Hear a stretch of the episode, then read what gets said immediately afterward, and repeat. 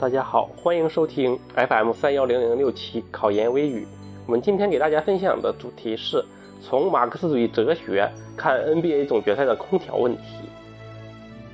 首先，声明一下，版权是来自虎扑网友宁财神的原创文章，在此对他表示感谢。好，我们进入主题。大家知道，六月六号 NBA 总决赛打了第一场，对阵的双方是马刺和对热火。比赛的结果是马刺队战胜了热火队，取得了开门红。但是这场比赛为什么单独拿出来就是强调呢？是因为它跟其他比赛不同的一点是发生了一点意外，就是说马刺队的主场在比赛进行没多久的时候，这个空调就失灵了，这样就导致那个双方球员就说在这种盛夏的这个闷热天气中。这个在没有空调的场馆内，这个打球啊，这挥汗如雨，这个体力消耗特别大。然后到了比赛还剩四分钟的时候，热火队的当家球星勒布朗詹姆斯这个脚这个抽筋了，再也坚持不了比赛了。然后呢，热火利用这个詹姆斯下场这段时间，迅速打出一波高潮。拉开比分，直接终结了比赛。赛后呢，就是说很多声音啊，也都一致认为，就是说这个马刺主场这个空调失灵问题，直接对这个比赛结果产生了重大的影响。那么我们今天呢，从马克思主义哲学的角度来谈这个问题。那么先就是说，先跟这个小伙伴们就是说讲一点啊，就是说，凡是这种这个哲学的论述题，我们一般采用的套路呢，一般都是先答基本原理，然后呢结合材料进行论证。啊，那我们这个就是先答原理，原理是什么呢？就是原理是偶然性和必然性的关系，因为这个空调失灵啊是一个意外因素，是个偶然事件。那我们先答什么是偶然性，什么是必然性？偶然性呢，是事物发展过程中的这种不确定的这个趋势和因素，也就是说呢，它可以发生，也可以不发生，可以这样发生，也可以那样发生，这么一个不确定的东西。而必然性是什么呢？必然性是事物发展过程中的这样一个本质的规律性的这个东西，就是说它一定要出现的这样一个事情。那么偶然性和必然性的，就是说，呃，定义答完之后，我们再答，就是说，两者之间有什么关系？那么这一对范畴呢，它俩是对立统一的关系。凡是对立统一，大家记住，就是说，一方面答两者是相互区别的，另一方面再答两者是相互统一的。就是说，偶然性和必然性。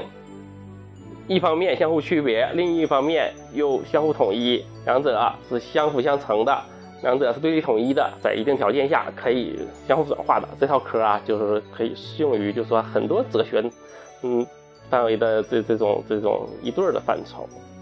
后续我们就是节目，就是说其他这个主题时候也会，就是说讲讲到更多的这种例证啊。我们还是继续说这个偶然性和必然性。那么呢？就接下来我们就是往这个主题上扣，往材料上扣。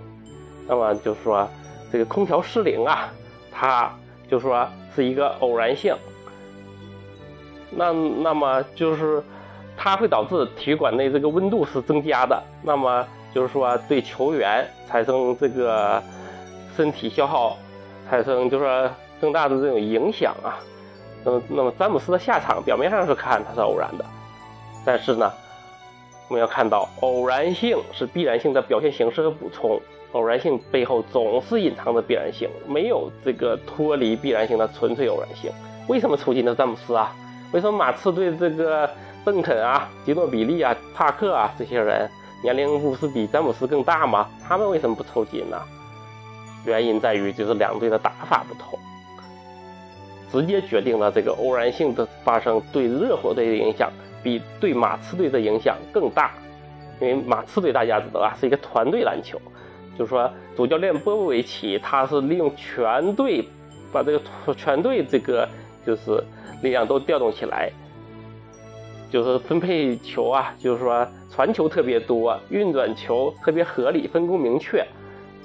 而这个热火队主教练相比之下，就是说更于更是打这种明星这个篮球这样一个套路，就是过于依赖于这个球星能力，尤其是詹姆斯的这种核心作用。我们看到这个詹姆斯在场上啊，进攻、组织、防守都能看到他的身影。哎呀，这个真是累啊！别说累成狗一样，狗都没有詹姆斯这么累。所以呢，就是说没有单纯的偶然性，偶然性都是这个受必然性的支配的。这么说完偶然性，然后我们再说必然性。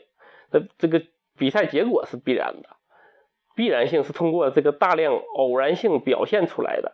那么空调失灵是一个偶然性，詹姆斯下场也是一个偶然性。啊，然后那个就是丹尼格林的，就是呃第四节的一串一连串的三分球也是偶然性。嗯，正是因为这么多的偶然性，导致了结果的这个必然性。必然性是通过大量的偶然性表现出来，从而为自己开辟道路。